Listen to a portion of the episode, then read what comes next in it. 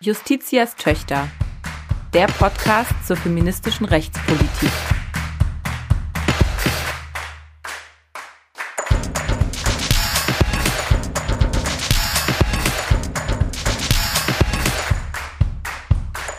Ein Podcast des Deutschen Juristinnenbundes. Ja, herzlich willkommen zur mittlerweile 17. Folge von Justitias Töchter, der Podcast zur feministischen Rechtspolitik. An den Mikros wie immer heute Selma Garter, das bin ich. Ich bin Juristin aus Berlin und am anderen Ende der Videokonferenz bin ich, Dana Valentina in Hamburg. Ja, Dana, wir äh, haben heute eine etwas äh, kürzere Folge. Unsere Hörerinnen und Hörer haben es vielleicht schon gesehen. Ähm, es wird eine, ja, vielleicht etwas außer der Reihe Folge sein. Wir haben uns aber diesmal auch wieder einen Gast eingeladen, eine Expertin. Das wird heute sein Privatdozentin Dr. Sina Fontana, die Vorsitzende der Kommission Verfassungsrecht, öffentliches Recht, Gleichstellung aus dem Deutschen Juristinnenbund. Und wir haben uns ein, für diese kurze Folge ein dickes Brett vorgenommen, nämlich das Thema Gleichstellung und Demokratie. Ja, warum wollen wir da heute drüber sprechen äh, oder beziehungsweise das mal so andiskutieren? Denn erschöpfend erörtern können wir das in dem Rahmen hier nicht. Das hat ähm, eigentlich zwei Gründe. Einerseits, wir sind im Wahljahr. Das haben wir ja auch schon letzte Folge festgestellt. Da haben wir ja auf die Wahl geblickt und auf die Wahlprogramme der Parteien. Und diesmal wollen wir so ein bisschen rauszoomen und die großen Themen mal angehen, nämlich so die Frage, was hat Gleichstellung eigentlich mit Demokratie zu tun? Und ähm, warum ist Gleichstellung vielleicht ein elementarer Bestandteil eigentlich eines demokratischen Versprechens? Und ähm, wie gesagt, das wollen wir heute tun mit unserem Gast. Ich möchte aber auch dich da gleich zu befragen. ähm, aber wir wollen auch das, äh, ähm, wie gesagt, zum Anlass nehmen und das hier gar nicht, gar kein Geheimnis draus machen, dass wir diese Folge auch äh, dazu nutzen möchten, Werbung zu machen, da nämlich nochmal tiefer reinzublicken und diese Themen Gleichstellung, Demokratie mit euch, äh, mit den Hörerinnen und Hörern auch zu diskutieren beim diesjährigen Bundeskongress des Deutschen Juristinnenbundes, der nämlich vom 16. bis 18. September stattfindet. Also es ist auch ein bisschen eine Teaserfolge. Und das Ganze ist auch ähm, Teil einer Kampagne des Deutschen Juristinnenbundes anlässlich des Wahljahres und eben der drängenden Probleme, äh, die sich in Bezug auf ähm, Gleichstellung und Demokratie stellen. Gefördert vom Bundesministerium für Familie, Senioren, Frauen und Jugend, BMFSFJ. Und in diesem Rahmen findet eben auch der Bundeskongress statt. Und da wollen wir ähm, über diese großen Themen diskutieren. So wie wir heute auch, Dana. Wir legen sozusagen vielleicht, ähm, wir, wir tun das jetzt erstmal in einem ersten Schritt.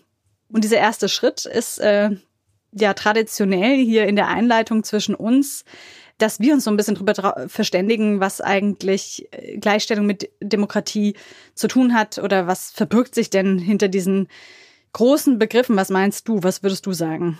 Mhm. Also ich würde auf jeden Fall sagen, dass Gleichstellung und Demokratie sehr viel miteinander zu tun haben und dass das auch ganz wichtig ist, dass wir uns auch diesen Zusammenhang hier nochmal anschauen, weil ja mitunter so ein bisschen die äh, Vorstellung besteht oder auch manchmal so der Vorwurf äh, gemacht wird, wenn man sich rechtspolitisch auch mit Gleichstellungsfragen beschäftigt, das äh, sei ja alles nur so ein feministisches ideologisches Anliegen und das ist es halt eben nicht.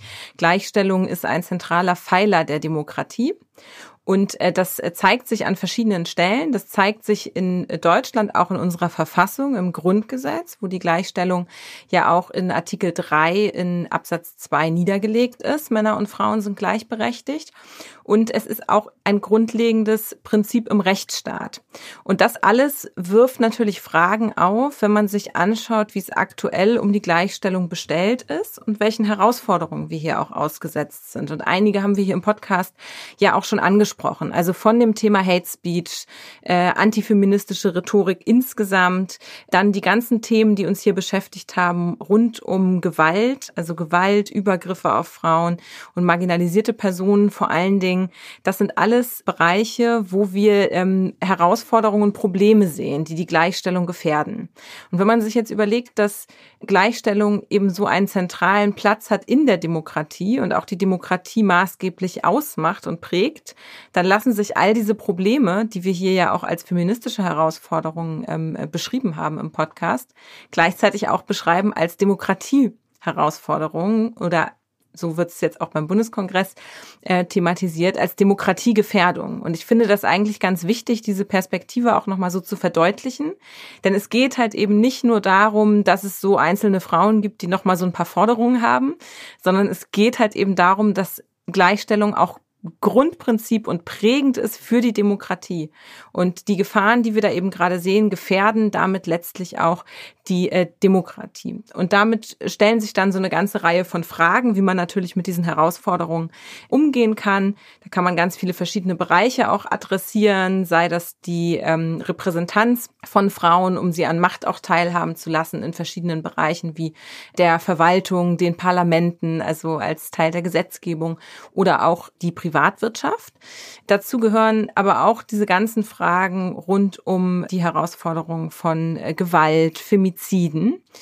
Und es stellt sich auch aus einer Teilhabeperspektive die Frage, wie können Frauen eigentlich teilhaben an der Demokratie und wo gibt es da vielleicht auch jenseits der Parlamente noch Herausforderungen? Und das betrifft dann auch die Frage, wie wird eigentlich Zivilgesellschaft in der Demokratie gehört und wie werden da eben auch vor allen Dingen solche AkteurInnen der Zivilgesellschaft gehört, die sich auch einsetzen für Gleichstellung, Frauenrechte und so weiter. Und ich würde sagen, das ist vielleicht einmal so ganz groß aufgemacht, das, was ich da wichtig finde in diesem Zusammenhang. Ja, dann, äh, damit hast du ja auch eigentlich äh, wirklich schon viel angesprochen, was eben auch beim Bundeskongress dann diskutiert werden wird auf den verschiedenen Panels. Ich finde auch, also ich kann da mich ähm, nur anschließen und dem eigentlich nichts hinzufügen, aber die beiden Facetten, die du jetzt ja aufgemacht hast und die es vielleicht mal auf den Punkt bringen, bei Demokratie geht es um Teilhabe und es geht um Macht. Und beides sind halt irgendwie gleichstellungspolitische Stellschrauben, die, ähm, klar, du sagst, natürlich sind es feministische Anliegen, das sind Gegenstände feministischer Kämpfe schon immer. Aber eigentlich ist es natürlich etwas, was ähm, die gesamte Gesellschaft betrifft und ja, den Kern sozusagen eines demokratischen gesellschaftlichen Versprechens ausmacht. Genau. Wir haben damit sozusagen dieses dicke Brett so ein bisschen skizziert und möchten jetzt mal reinzoomen in ein paar der Problemstellungen, die du angesprochen hast, mit unserem heutigen Gast.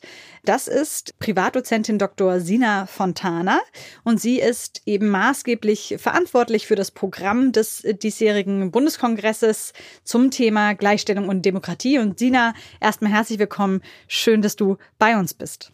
Ja, hallo. Ich freue mich auch, dass ich dabei bin. Hallo, Sina. Liebe Sina, unsere Hörerinnen und Hörer dürften dich schon kennen, wenn sie uns treu gefolgt sind und alle unsere Folgen schon gehört haben. Äh, denn du warst schon mal Gast bei uns und wir haben mit dir gesprochen über Parität, also Paritätsgesetze und äh, gleiche Repräsentanz von Frauen in äh, den, in den Parlamenten. Aber dennoch möchte ich dich kurz nochmal vorstellen, denn seitdem ist ja auch einiges bei dir passiert. Du hast zum Beispiel deine Habilitation zum Integrationsrecht abgeschlossen und bist jetzt habilitiert, nicht nur promoviert, sondern auch habilitiert und hast aktuell eine Vertretungsprofessur inne an der Universität Potsdam am Lehrstuhl für europäisches und deutsches Verfassungsrecht, Verwaltungsrecht, Sozialrecht und öffentliches Wirtschaftsrecht.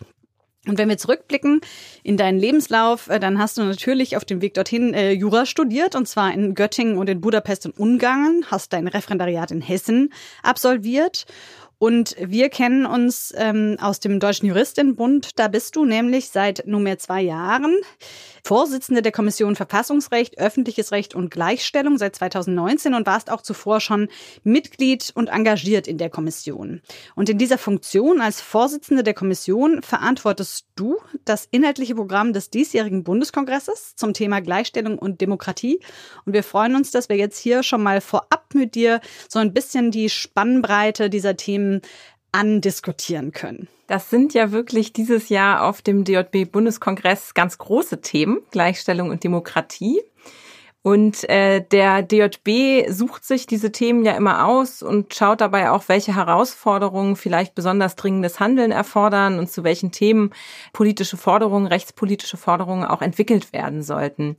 Vielleicht kannst du noch mal erzählen aus äh, deiner Sicht, die auch äh, verantwortlich ist als Vorsitzende der Kommission für die inhaltliche Planung des diesjährigen Kongresses. Wie seid ihr eigentlich zu diesem Kongressthema gekommen? Ja, gerne. Also unsere Ausgangs Überlegung war, dass Macht immer noch ungleich verteilt ist heute, ungleich verteilt zwischen Männern und Frauen. und dass das ein Zustand ist, der so nicht tragbar ist und der überwunden werden soll. Und das zeigt sich einmal sehr anschaulich an der Verteilung der Sitze im Parlament, das Thema, über das wir schon gesprochen haben, im Zusammenhang mit Paritätgesetzen. Man ist immer davon ausgegangen, das ist alles nur eine Frage der Zeit. Irgendwann sind Frauen gleichermaßen repräsentiert. Das sind sie bis heute nicht. Ganz im Gegenteil, die Tendenz ist eher sinkend. Und gleichzeitig kann man das aber noch durchaus weiterdenken. Also einerseits die politische Repräsentanz, aber auch weitere Bereiche, die mit der Ausübung von Staatsgewalt verbunden sind. Also auch in Führungspositionen in der Verwaltung, in Spitzenpositionen in der Justiz stoßen Frauen an die gläserne Decke. Wenn man die Frage von Macht noch weiter spinnt, dann betrifft das auch Schaltstellen der Gesellschaft, ganz zentrale Bereiche, in denen Frauen Macht ausüben oder denen Macht ausgeübt wird. Auch da sind Frauen immer noch unterrepräsentiert. Und das ist ein Zustand, der aus unserer Sicht nicht auf Dauer hinnehmbar ist und dem wir entgegenwirken müssen, indem wir rechtspolitische Forderungen formulieren und die sollen auf dem Bundeskongress gefunden werden. Mhm. Du hast ja jetzt schon äh, verschiedene Herausforderungen ähm, angesprochen, äh, unter anderem die Unterrepräsentanz von Frauen in verschiedenen ähm, Bereichen. Vielleicht noch mal ähm, so auf den Punkt äh, gebracht. Was hat das denn mit Demokratie zu tun? Ja, Demokratie bedeutet ja im Wesentlichen, dass eine Teilhabe besteht, also das oder dass Mitwirkungsmöglichkeiten bestehen und diese Mitwirkungsmöglichkeiten, die müssen beiden Geschlechtern gleichermaßen eröffnet sein und das bedeutet insbesondere für Frauen müssen die gleichen Chancen bestehen, mitwirken zu können, Macht auszuüben. Finde ich sehr gut, dass du das nochmal so auf den Punkt bringst, weil es so ein bisschen, glaube ich, auch mit einem Missverständnis nochmal aufräumt, was mir gerade erst unlängst wieder begegnet ist, wenn es nämlich darum geht, um eben zum Beispiel gleiche Repräsentanz im Parlament, dass da viele immer denken, ja, es geht um sowas wie eben nur Frauen können Fraueninteressen repräsentieren, also wirklich so um Repräsentanz im engeren Sinne. Aber es geht halt um Teilhabe an Macht. Also Macht ganz, äh, genau, so als ganz zentrales Thema auch dieses Kongresses. Also wer hat eigentlich Teil an ganz unterschiedlichen ja, Machtpositionen. Sina, ähm, was glaubst du denn, was sind denn derzeit so die größten Hürden, warum eben Frauen noch nicht äh, gleiche Teilhabe an gesellschaftlichen Machtpositionen haben? Was sind die Hürden, die es da vielleicht abzubauen gilt? Nach unseren Beobachtungen gibt es da einige Ursachen. Und zunächst einmal sind Frauen noch vor allem für die Care-Arbeit verantwortlich. Das hat gerade die Corona-Krise nochmal deutlich gezeigt. Care-Arbeit bleibt dann letztendlich doch an Frauen hängen und sie müssen beruflich zurückstecken. Und auch was ihr politisches Engagement etwa angeht oder eben ihre Beteiligung ansonsten im demokratischen Prozess. Gleichzeitig herrschen immer noch stereotype Rollenbilder. Man hat eine bestimmte Vorstellung, wie, ich sage jetzt ganz bewusst, der Politiker auszusehen hat. Und Frauen erfüllen diese Erwartungen oft nicht. Was allerdings natürlich nicht bedeutet, dass sie nicht eben so gut Politikerinnen sein können. Hinzu kommt weiterhin, dass die Strukturen etwa in den Parteien nicht so ausgelegt sind, dass Frauen sich dort wiederfinden. Die Abläufe sind oft nicht besonders familienfreundlich. Sitzungen finden in der Nacht statt. Elternzeit ist nicht oder nur eingeschränkt möglich. Da wird bestehen strukturelle Nachteile, die es eben auszugleichen gilt. Ein, eine weitere Hürde ja vielleicht auch, ähm, die dazu beiträgt, dass Frauen nicht ganz so sichtbar sind in Machtpositionen oder nicht vielleicht ganz so aktiv nach der Macht greifen, ist eine, auf die ihr auch beim Bundeskongress erst ein besonderes Augenmerk legt, nämlich auf die Anfeindungen im Netz. Wenn man sich anguckt, wer sich da ähm, vielleicht auch politisch und äh, gesellschaftlich relevant zu Wort meldet, Politikerinnen, Journalistinnen, Aktivistinnen, Wissenschaftlerinnen zum Beispiel oder auch eben Frauen, die privat die sozialen Medien nutzen, da kann man beobachten, dass sie zunehmend Anfeindungen, antifeministischem Hass ausgesetzt sind. Äh, Stichwort Hate Speech, digitale Gewalt. Kannst du vielleicht nochmal erklären, warum das jetzt ganz besonders relevant ist für das Thema Gleichstellung und Demokratie? Wir gehen davon aus, dass diese ganzen Demokratiegefährdungen im Internet, Hate Speech, digitale Gewalt und so weiter, dass die Frauen davon abhalten, ihre Stimme zu erheben. Das kann in ganz unterschiedlicher Art und Weise passieren. Also einerseits Politikerinnen, die gar nicht mehr antreten wollen in politischen Ämtern, nicht mehr im Mittelpunkt, nicht mehr in der Öffentlichkeit stehen wollen, weil sie befürchten, dass die Anfeindungen im Netz ausgeliefert werden. Oder aber auch, wenn wir jetzt von dem Parlament wieder weggehen, einfach Frauen, die durch ihre Stimme dazu beitragen, Macht auszuüben, Einfluss zu nehmen, dass die diese Plattform im Internet nicht mehr nutzen, um präsent zu sein, um ihre Meinung, ihre Interessen zu vertreten und zu vermitteln.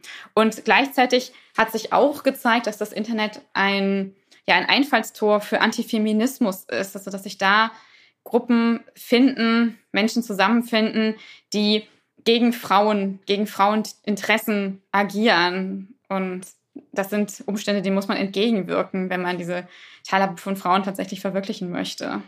Und dafür brauchen wir rechtliche Maßnahmen.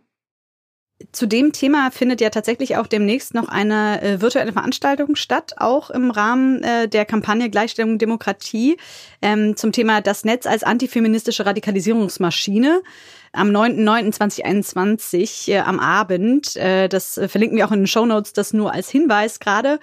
Und wir haben auch schon natürlich über die Facetten von Hate Speech, auch finde ich als ähm, Element der Demokratiegefährdung ja mit der Rechtsanwältin Verena Heisch hier gesprochen im Podcast. Auch die Folge nochmal kurze Empfehlung sozusagen, wer sich da in das Thema nochmal reindenken möchte. Ich würde gerne nochmal äh, einhaken wollen bei dem Thema, das wir davor schon kurz hatten. Also wir haben ja jetzt gerade über Verdrängungseffekte auch gesprochen und wie Frauen auch Teilhabe unmöglich gemacht wird in wichtigen Bereichen, die eben auch für die Demokratie einen großen Stellenwert haben. Aber wir hatten ja eben auch schon das Repräsentanzthema kurz in den Blick genommen. Und da ist natürlich so ein Reizthema für viele das Thema Quoten was ja unter anderem für die Parlamente diskutiert wird unter dem Schlagwort Parität, aber was ja auch für die Privatwirtschaft ähm, diskutiert wird.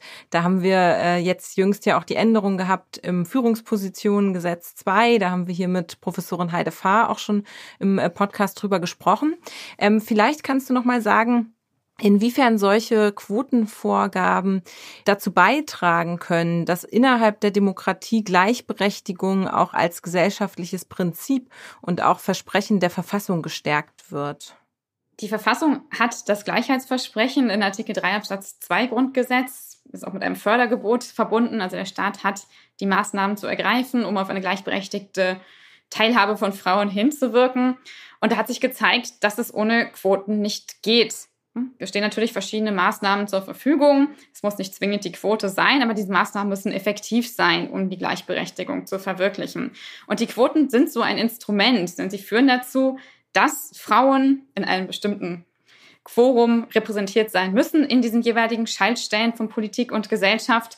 Und diese Quote führt dazu, dass Frauen gezielt gefördert werden, dass Frauen Möglichkeiten erhalten, diese Ämter zu bestreiten, in diese Ämter zu kommen, dass so diese strukturelle Benachteiligung überwunden wird.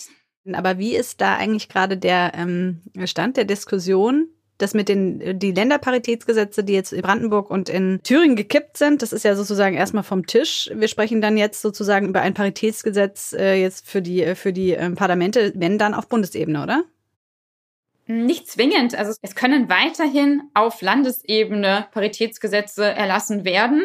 Wichtig ist nur, wenn man jetzt Paritätsgesetze erlässt, dass man sich die Entscheidungen anschaut und dann fragt, was muss man jetzt beachten? Wie muss so ein verfassungskonformes Paritätsgesetz aussehen? Und da gehen wir davon aus, dass die bisherigen Entscheidungen uns eher dabei helfen, ein verfassungskonformes Paritätsgesetz zu entwickeln, das sowohl auf Landesebene als auch auf Bundesebene verwirklicht werden kann.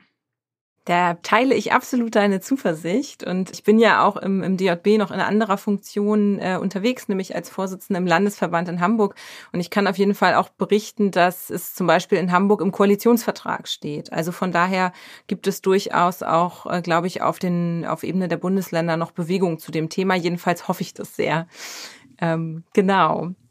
Ein ganz anderes Feld, über das wir vielleicht noch ähm, sprechen können. Ein Thema, dem auch beim Bundeskongress ein eigenes Forum gewidmet ist und was ich sehr, sehr spannend finde, weil ich bislang noch wenig irgendwie nachgedacht habe über das Thema, ist die Zivilgesellschaft noch stärker in den Blick zu nehmen. Und da wird es auf dem Kongress ein Panel geben, das äh, trägt den Titel Opening Spaces Öffnung von Räumen für eine feministische Zivilgesellschaft. Das klingt ja schon fast so visionär. Und äh, die Frage ist vielleicht, ja, worum geht's da eigentlich? Der Titel ist erstmal angelehnt an die Tendenz der Shrinking Spaces. Man beobachtet, dass die Räume für eine Zivilgesellschaft immer mehr abnehmen, sowohl auf nationaler, aber auch auf internationaler Perspektive. Und wir wollten aus diesen Shrinking Spaces offene Opening Spaces machen und aufzeigen, wie kann man die Räume für die Zivilgesellschaft noch mehr stärken. Und gerade diese Shrinking Spaces, die wirkt sich vor allem zu Lasten von Frauen aus, da Frauen ohnehin Schwierigkeiten haben, sich durchzusetzen mit ihren Interessen. Und wenn es eben dann zu solchen Einschränkungen, zu solchen Schwierigkeiten kommt, dann sind die, die ohnehin schon benachteiligt werden, eben umso mehr benachteiligt. Und hier geht es darum, dass wir Repräsentanz oder Demokratie, Teilhabe immer sehr vom Parlament aus denken. Und das ist ganz wichtig, denn im Parlament findet natürlich Teilhabe, Machtausübung statt und auch in den anderen Ämtern, in denen es um Staatsgewalt, Ausübung von Staatsgewalt und so geht. Aber es gibt eben auch die Zivilgesellschaft, die auch Möglichkeiten hat, Macht auszuüben. Es geht also um außerparlamentarische Macht. Und ein Beispiel wäre, dass man sich die Rechte einklagt. Natürlich mit der Maßgabe, dass wir nicht darauf verweisen wollen, wir brauchen keine entsprechenden Gesetze im Parlament, denn man kann es sich ja einklagen und trotzdem für den Fall, dass eben nicht im Interesse von Frauen gehandelt wird, gibt es eben die Möglichkeit, auf andere Art und Weise die Stimme zu erheben. Durch Klagemöglichkeiten, durch Teilhabe auf der Straße, indem man demonstrieren geht oder aber auch Verbändebeteiligung, also indem Verbände rechtspolitische Forderungen formulieren, so wie wir das auch als DJB machen. Ähm, das leitet vielleicht tatsächlich schon ganz gut über zu dem, was uns abschließend interessiert. Denn ähm, es wird wahrscheinlich viel auch darum gehen, irgendwie so eine Bestandsaufnahme zu machen, wo stehen wir gerade und vielleicht auch das Problemfeld zu umreißen und das äh, zu diskutieren mit übrigens wahnsinnig spannenden Referentinnen. Da können wir vielleicht zum Schluss noch mal was dazu sagen. Also das Programm ist nicht nur super spannend, sondern auch äh, die Referentin, die ihr da gewinnen konntet. Aber du hast es gesagt, eben das eine ist das Parlamentarische, das andere ist die Zivilgesellschaft. Und da denke ich, zähle ich uns jetzt mal so dazu. Da stellt sich natürlich die Frage, äh, was können wir dazu beitragen, um diesen angesprochenen Demokratiegefährdungen entgegenzutreten? Also ich habe natürlich keine endgültige Antwort darauf, weil wenn das wäre, bräuchten wir den Bundeskongress nicht. Aber was du ansprichst, ist natürlich ganz wichtig. Also wir wollen nicht nur äh, die aufzeigen, was sind eigentlich die Defizite, was läuft falsch, sondern wir wollen vor allem gucken, was kann getan werden? Welche rechtlichen Maßnahmen vor allem können ergriffen werden, um diese Räume für Frauen zu öffnen und zu erweitern? Und darum soll es natürlich ganz maßgeblich beim Bundeskongress gehen. Du hast es schon mehrfach gesagt. Also einerseits natürlich Forderungen, die der DJB ähm, formulieren kann, aber es wird, und da möchte ich tatsächlich nochmal darauf hinweisen, ich habe es gerade schon gesagt, tolle Referentinnen. Ähm, drei tolle Referentinnen kommen zum Beispiel am Samstag bei einem Lunchtalk zusammen, nämlich die Bundesverfassungsrichterin Susanne Bär, die hier auch schon mal zu Gast war, Christina Klemm und Ascha Hedayati. Und sie werden unter anderem darüber diskutieren, was wir dagegen tun können, gegen diese antifeministischen, rechtsstaatsgefährdenden ähm, Rechtsaktionen Nismus. Also ähm, genau, ich finde, ich, du hast auf jeden Fall Lust gemacht auf den Bundeskongress und da teilzunehmen und weiter zu diskutieren. Und vielleicht sollten wir abschließend nochmal sagen, Dana, wer kann eigentlich teilnehmen? Wie läuft die Anmeldung? Also teilnehmen können alle unsere ZuhörerInnen, die äh, Lust haben, zu diesen Themen Veranstaltungen zu besuchen und sich auch auszutauschen. Es äh, gibt die Möglichkeit, sich noch anzumelden bis zum 5. September. Die Anmeldung läuft bei uns über die Homepage des Deutschen Juristinnenbundes. Das verlinken wir natürlich auch wie immer hier nochmal in den Show Notes. Es sind alle herzlich willkommen, dort äh, teilzunehmen. All genders welcome. Und äh, vielleicht ist noch ganz äh, interessant zu wissen, dass die Veranstaltung auch für Studierende kostenlos ist. Also wir hoffen sehr, dass wir vielleicht ein paar von euch noch ermutigen können und wir uns dann auch dort auf dem Kongress sehen. Wir sind natürlich auch mit vor Ort. Wir sehen uns da auf jeden Fall, Sina. Und äh, ja, wir bedanken uns ganz herzlich, dass du heute auch noch mal so ein bisschen erzählt hast, was uns da alles erwartet. Ja, sehr gerne. Vielen Dank auch an euch. Und ich freue mich natürlich auch riesig auf den Bundeskongress.